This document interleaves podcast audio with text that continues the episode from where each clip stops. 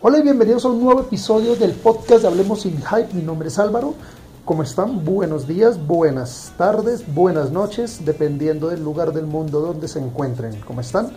Eh, bueno, estamos escuchando de fondo, estamos escuchando Take On Me de Aja, una canción que personalmente le gusta mucho a mi esposa. Entonces, si ella está escuchando este podcast, se la dedico con mucho amor. Bueno, eh, vamos a arrancar este podcast con dos noticias y después pasamos al tema central y ya les informaré de qué se trata. Eh, bueno, vamos a arrancar con la primera noticia que es sobre el novelón Huawei Donald Trump. Ya pues todos sabemos el veto económico, el veto tecnológico que le impuso el gobierno de Donald Trump a la compañía china Huawei para no permitirle comprar, o sea, le, bloqueó la compra de insumos y software a compañías norteamericanas, en este caso Intel, Google, que es su principal proveedor del sistema operativo, y eh, otras empresas que proveían los chips y algunos componentes electrónicos para la fabricación de los teléfonos Huawei. De todas maneras, eh, la historia de Huawei eh, pues ya viene más o menos de unas dos semanas y lo interesante de Huawei es que también entró muy callada al mercado hace más o menos unos 10 años aproximadamente. Entró Huawei al mercado, entró muy callado, nadie pensó que fuera a crecer una empresa china, fuera a crecer tanto, teniendo en cuenta pues que el mercado de los móviles lo dominaba en su momento Sony, Motorola, y Nokia. Y pues ya todos sabemos la historia de Nokia y, su caída.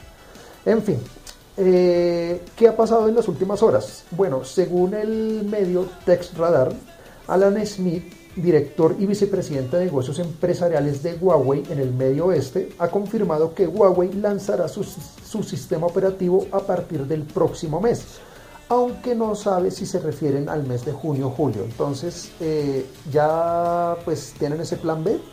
De ellos ya venían trabajando en el plan B desde el año 2018 porque veían venir esta situación. Entonces abro comillas del señor Alan Smith. Smith es el Shimi, el Ala, Ala es el Shimi, director y vicepresidente de negocios empresariales. Abro comillas. Huawei sabía que esto iba a llegar y estaba preparado el sistema operativo estaba listo en enero del 2018 y este era nuestro plan B. No queríamos llevar el, sistema operativo al mercado dada la sólida relación que teníamos con Google y otros que no queríamos arruinar. Ahora comenzaremos su lanzamiento el próximo mes. Entonces ya con estas palabras de Ala El Shimi, director y vicepresidente de negocios empresariales de Huawei, por fin lo pronuncié bien, pues confirmó, obviamente no sabemos el nombre del sistema operativo, no tenemos como esa información aún, pero bueno, ya digamos que el Huawei ya tenía este plan B arreglado desde el año pasado, ya veían venir ese complot Donald Trump y su persecución a las grandes empresas que no son del, del agrado del señor Trump. Eso por un lado. Eh, por otro lado, tenemos una noticia un poquito más centrada a, lo, que nos gusta, que son los videojuegos. Eh, esta es sobre Konami. Konami, pues sabemos, ya ha lanzado una serie de recopilatorios de sus juegos más emblemáticos de los arcades. Y ya pues comenzó con un recopilatorio de los shooter up o de los marcianitos, teníamos un recopilatorio, creo que venía Galaga o Asteroids, no me acuerdo, realmente no soy muy bueno para ese tipo, no, no soy muy fan de los, eh, de los juegos de shoot up o marcianitos, como se le conocen, entonces no recuerdo sus nombres. Por otro lado, pues bueno, eh, después de ese sí lanzaron un compilado de los Castlevania Anniversary Collection o la colección de aniversario, pues traía una colección interesante de Castlevanias, pero no incluía como los más representativos. Entonces, en este caso, Konami eh, reveló hace unas horas cuáles serán en esta tercera entrega, que son los Contra Anniversary Collection. En esta colección de Contra, eh, Konami lanzó, eh, anunció cuáles serán los 10 clásicos que vendrán incluidos en esta compilación. Entonces, tenemos el primer Contra para Arcadia, Super Contra para Arcadia, Super C para el NES, no recuerdo cuál es ese Super C, Contra 3 de Alien Wars, que obviamente ese es el, uno de los más emblemáticos. Contra Hard Cops de Sega Genesis, este juego me falta jugarlo, es, creo que es muy parecido al de Alien Wars, pero cambia, digamos que en mecánicas y en estética, pero es muy similar. Contra, el primer Contra para NES, el Contra para Famicom, no sé cuál será la diferencia del uno con el, 8, con el otro, el Operation C de Game Boy, el Probotector del Sega Mega Drive y Super Probotector Alien Rebels del Super NES. Creo que este Super Probotector es el mismo Contra 3 de Alien Wars, pero la versión censurada. Porque obviamente tuvieron sus problemas ahí con, con la cuestión de censura de que en su momento les parecía muy malo que mataran humanos. Entonces todos eran robots matando robots. Entonces, entonces, este Contra Anniversary Collection estará disponible en versiones para Nintendo Switch, PlayStation 4, Xbox One y PC a un costo de 20 dólares y solamente será de manera digital. Em, personalmente no veo la relevancia de estos de estos compilados de aniversario de Konami. No me parecen que sean una panacea. Pues el precio pues digamos que está asequible, 40 dólares al cambio son unos 60 mil pesos, no está caro, está costoso, más o menos al cambio está entre unos 50 60 mil pesos. Es costoso, es costoso realmente para lo que ofrece. Pero bueno, habrá gente que le gusta y, se lo, y, les gustará tenerlo en su, en su biblioteca personal, en sus consolas o en su PC. Entonces, eh, esto fue pues la parte de noticias. Ahora sí vamos con el tema central del día de hoy. Vamos, un tema central que, quería, un tema que quería hablar de hace unos días con relación a toda la fiebre Vengadores y de Avengers, toda la fiebre de los Avengers o Vengadores que sucedió en el último mes. Eh, me di a la tarea, me di a la tarea de de, ver las películas, de ponerme al día con muchas películas, todas las vi muy sueltas. Eh, comencé a hacer la tarea de ver las películas una tras otra, saltándome algunas, así pidiendo recomendaciones de cuáles debía ver y cuáles podía saltarme, que no interfirieran, que no interfirieran con la historia final de Infinity War y de Endgame. Ok, entonces, eh, vi, comencé viendo, obviamente, con Capitán América. Digamos, empecé a ver cronológicamente Capitán América, después Iron Man, Hulk y todo eso.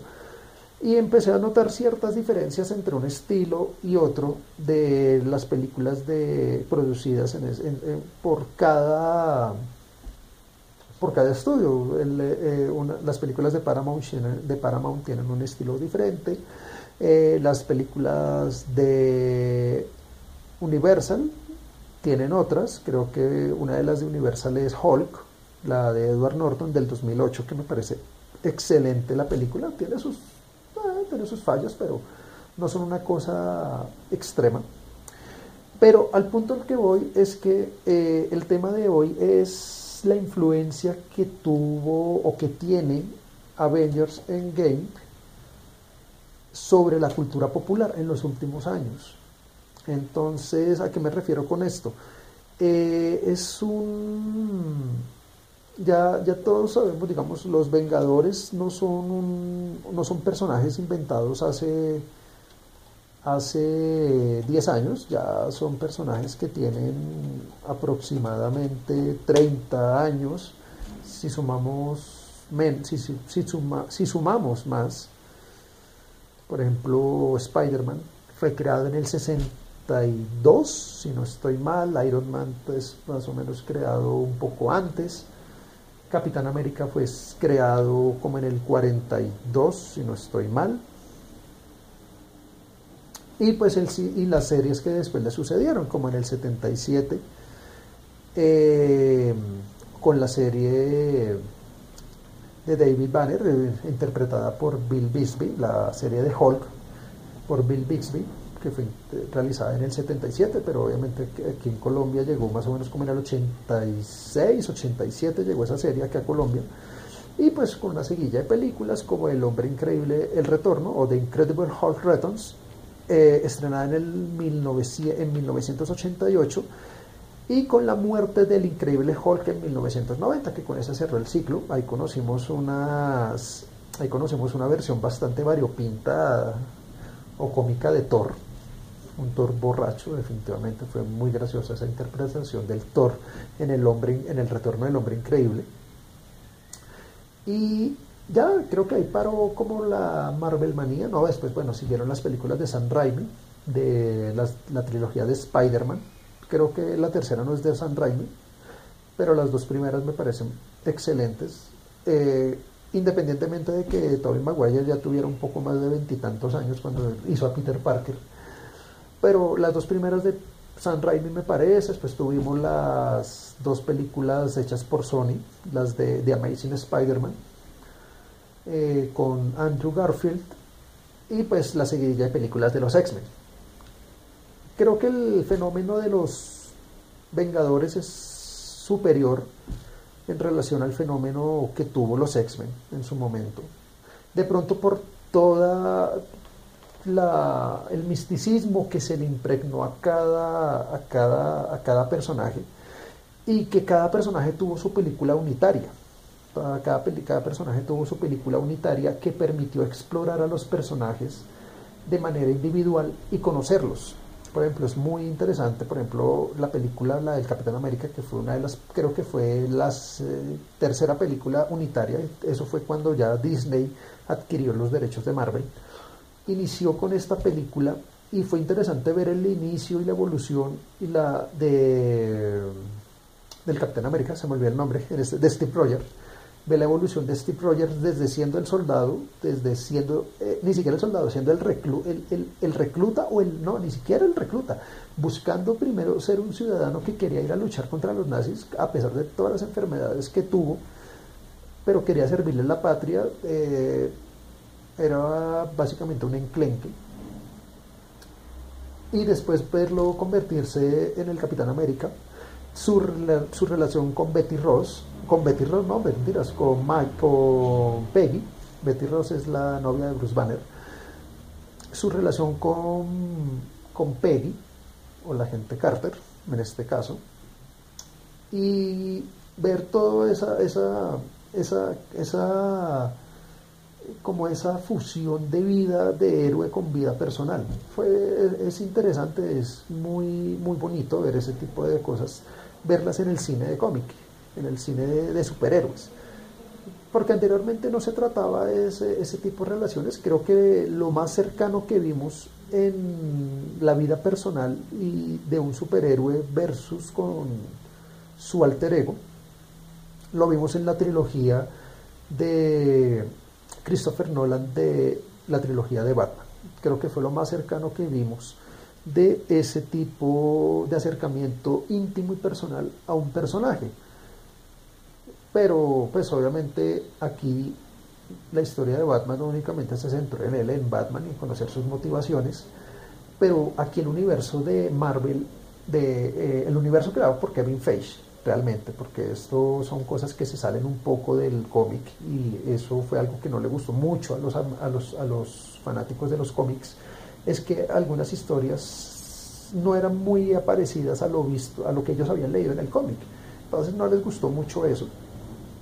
Pero a mí personalmente me gustó mucho, me gustó mucho crear un universo alterno, más enfocado a las nuevas generaciones, más enfocado a atraer nuevo público, porque de todas maneras las historias de los cómics están desfasadas en tiempo, ya son historias que fueron escritas hace 30, 40 años, las más próximas son, digamos, eh, las escritas del 2000 para acá, eh, no, a ver, de las que me acuerde que yo haya leído, eh, la serie Ultimate de Spider-Man, que fue más, es más enfocada como a este lado, eso es más o menos 2002, 2004.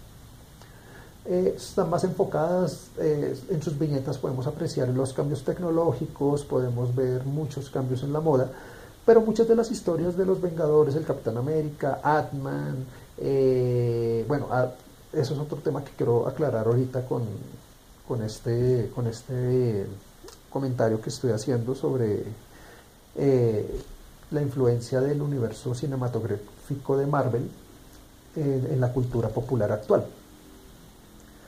Eh, eh, entonces el, estilo gráfico cambia y fue el, el, estilo cinematográfico, perdón, el estilo cinematográfico permite acercar a, una nueva audiencia, una nueva audiencia más joven que está acostumbrada a la tecnología que tenemos en este momento.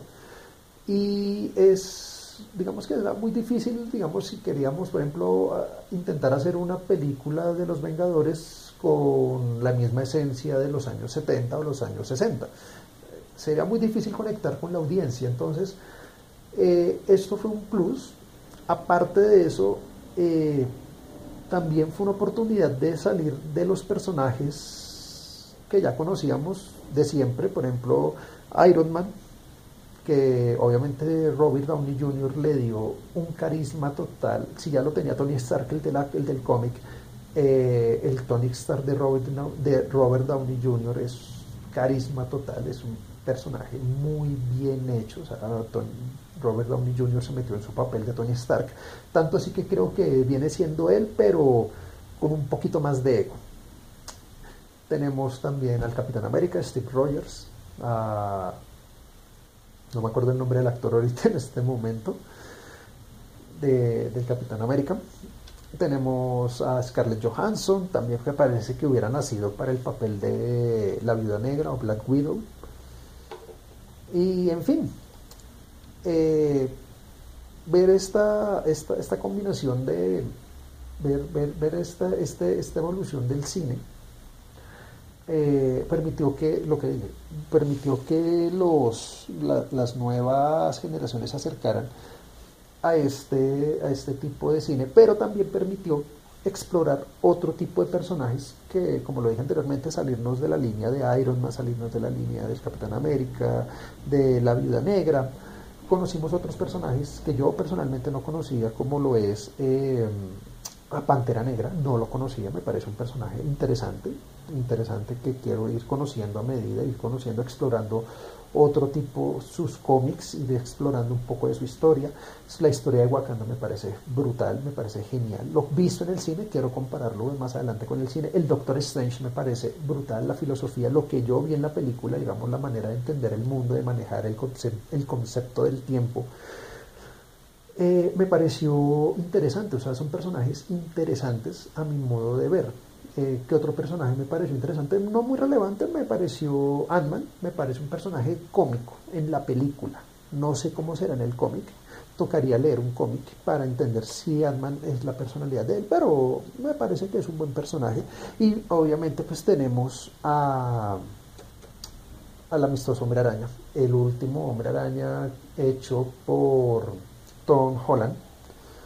Me parece, no tenía mucha fe con ese Spider-Man, de Tom Holland, pero le doy un... No, no le doy una calificación. O sea, es que es Spider-Man a sus 15 años. Y eso me pareció bonito de las dos películas de Spider-Man. Sobre todo, bueno, las dos películas, no, la única película de Spider-Man, la de Hong Kong, me pareció interesante, me pareció bonito esa relación de Spider-Man porque salimos todavía, ya, ya salimos de, su síndrome de culpa, de haber matado a su tío Ben, de permitir que mataran a su tío Ben. Creo que eh, esa etapa ya se superó en esa película y él intenta volver a ser un chico normal. Me parece interesante eso, igual eh, eso es lo que hace interesante al, a Spider-Man, que es un personaje con el que todos conectamos porque es un superhéroe que no tiene nada de súper cuando es cuando es adolescente, cuando es Peter Parker. Entonces, pero fue una manera interesante de conocer las experiencias, conocer a Pepper, conocer, bueno, en fin, toda la infinidad de personajes que hay dentro del universo de Marvel. Fue muy interesante conocerlos tanto de manera grupal como de manera individual. Eso le dio ese toque único al universo cinematográfico de Marvel. Que pudiéramos conocer en esencia, que pudiéramos conocer personalmente o pues más de cerca cada personaje, a Thor, a Spider-Man, a Hulk, pero ya después verlos en conjunto, fue muy bacano verlos a todos en conjunto. Eh, pues igual personalmente las películas de Avengers no, no, me matan, no me gustaron, me gustan más, insisto, eh, y eso es algo que no es un secreto para nadie de los que me conocen.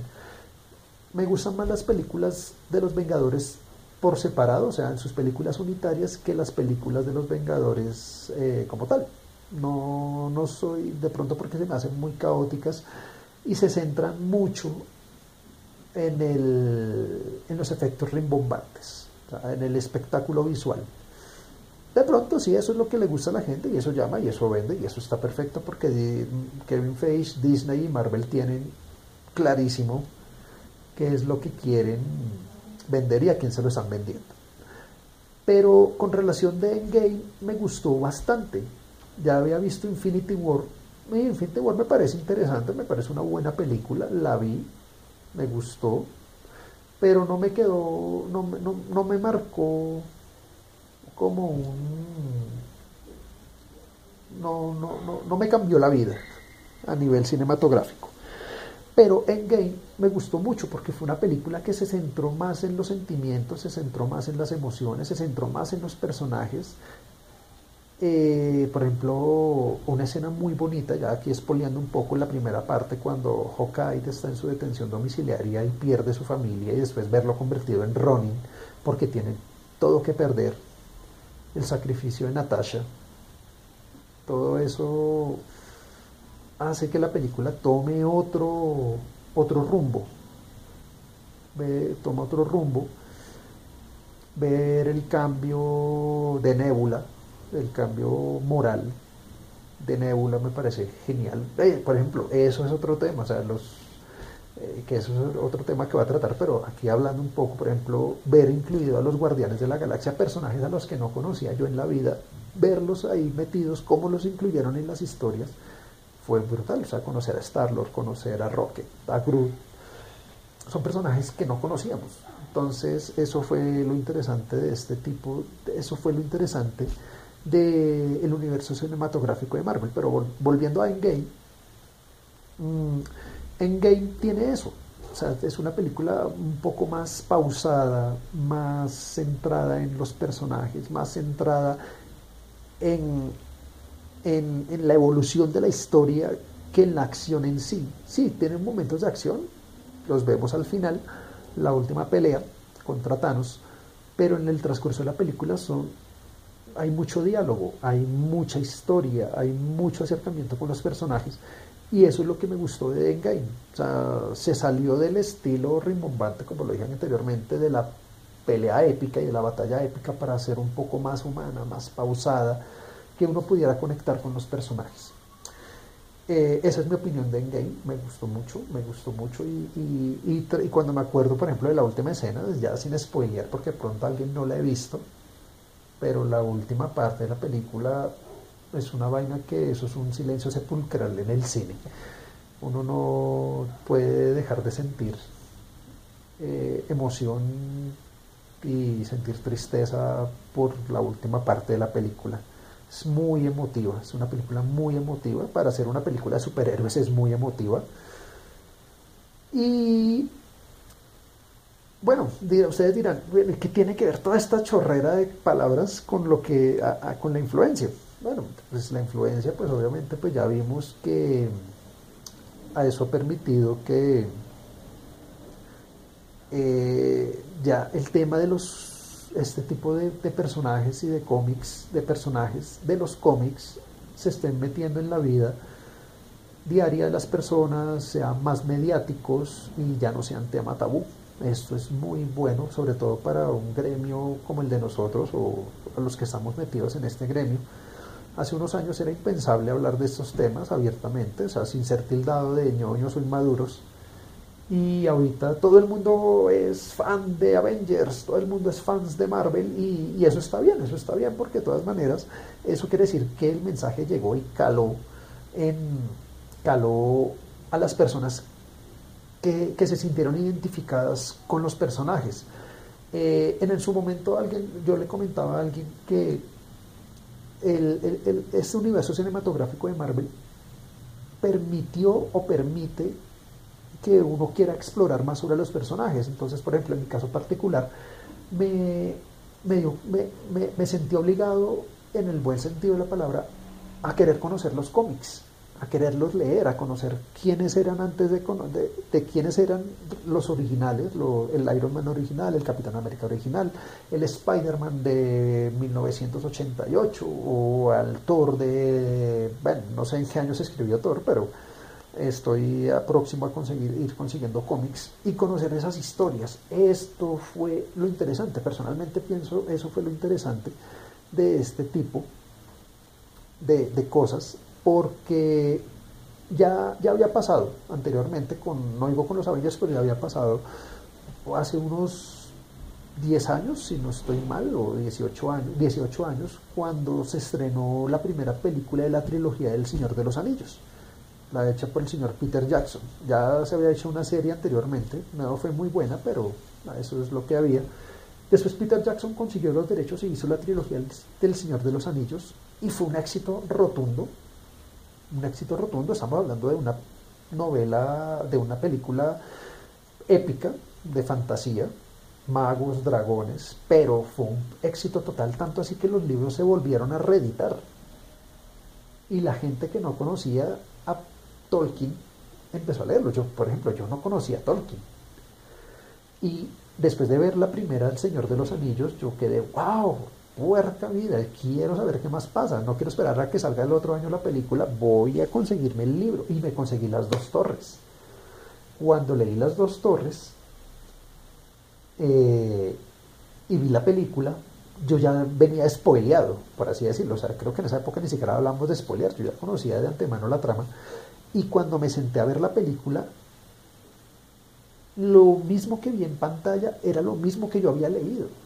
Entonces, eso fue una, fue una experiencia bonita porque digo, bueno, se respetó, la, se respetó la esencia del libro. Peter Jackson respetó el libro y, tal cual lo que yo vi en, peli, en la pantalla es lo mismo que yo había leído hace unos seis meses atrás. Pero el punto al que yo voy es que este, este fenómeno del Señor de los Anillos fue un fenómeno mundial, tanto que hicieron videojuegos, hicieron, peli, hicieron videojuegos, hicieron cartas, hicieron coleccionables, figuras, pero más que eso, se reeditaron los libros. Y eso mucha gente, jóvenes, empezaron a buscar los libros. Lo mismo pasó con Harry Potter.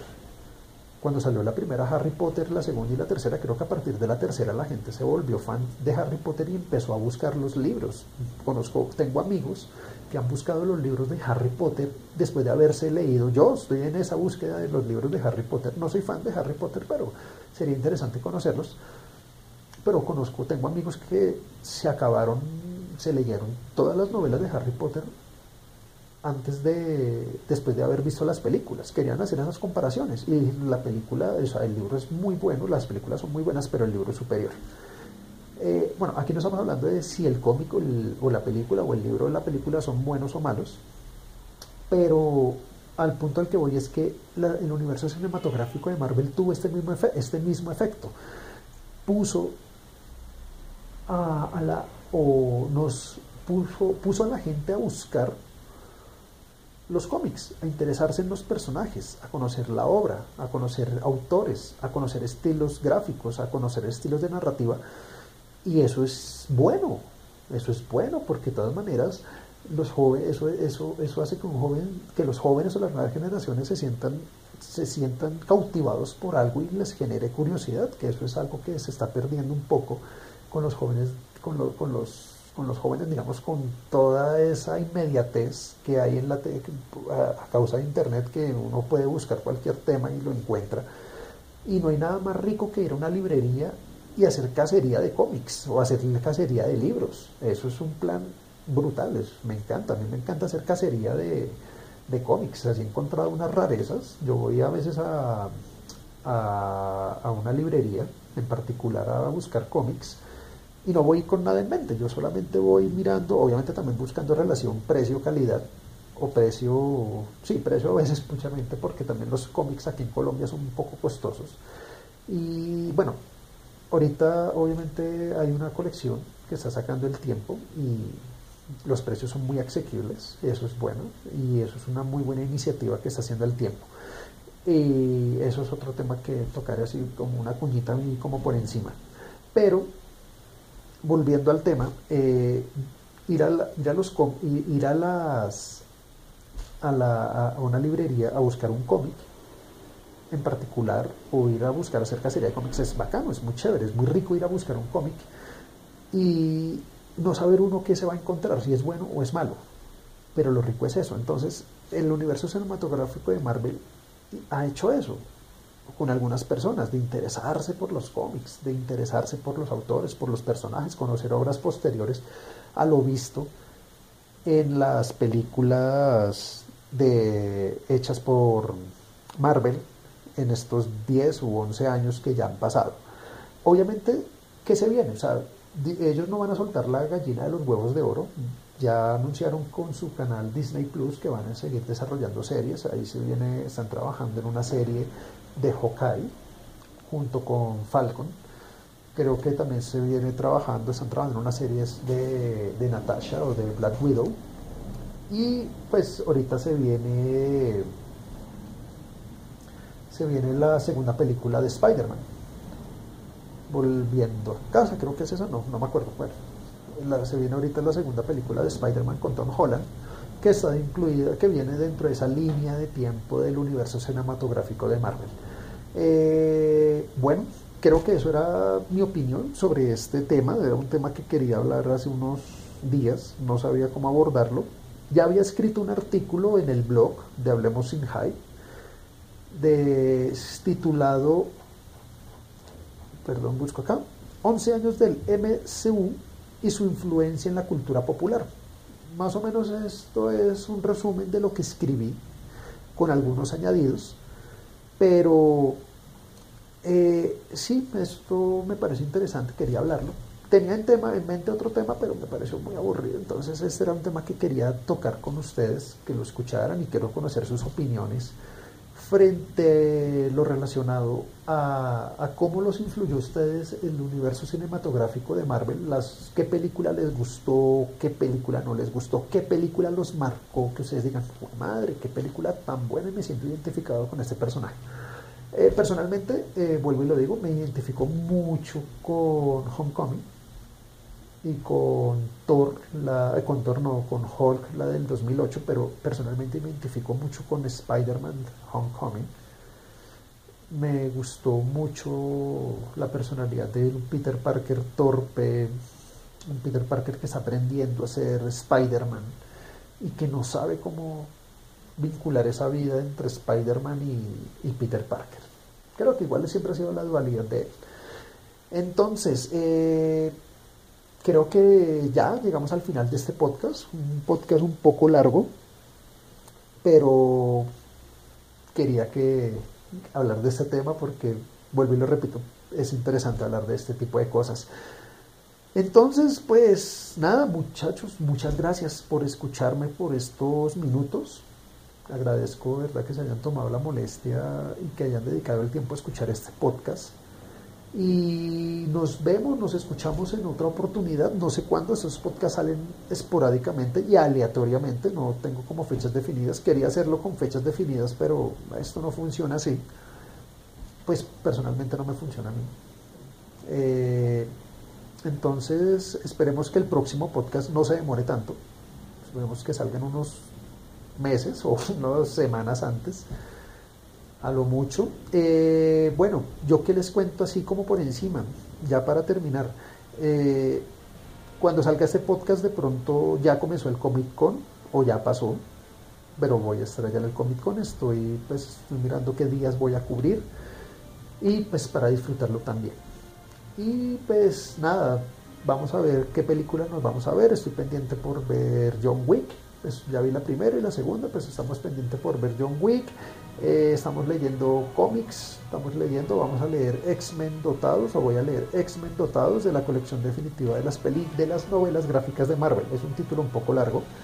Y que estoy leyendo por ahí también, estoy terminando de leer una novela que se llama Contagio de una novela, un thriller, un thriller de de un médico forense.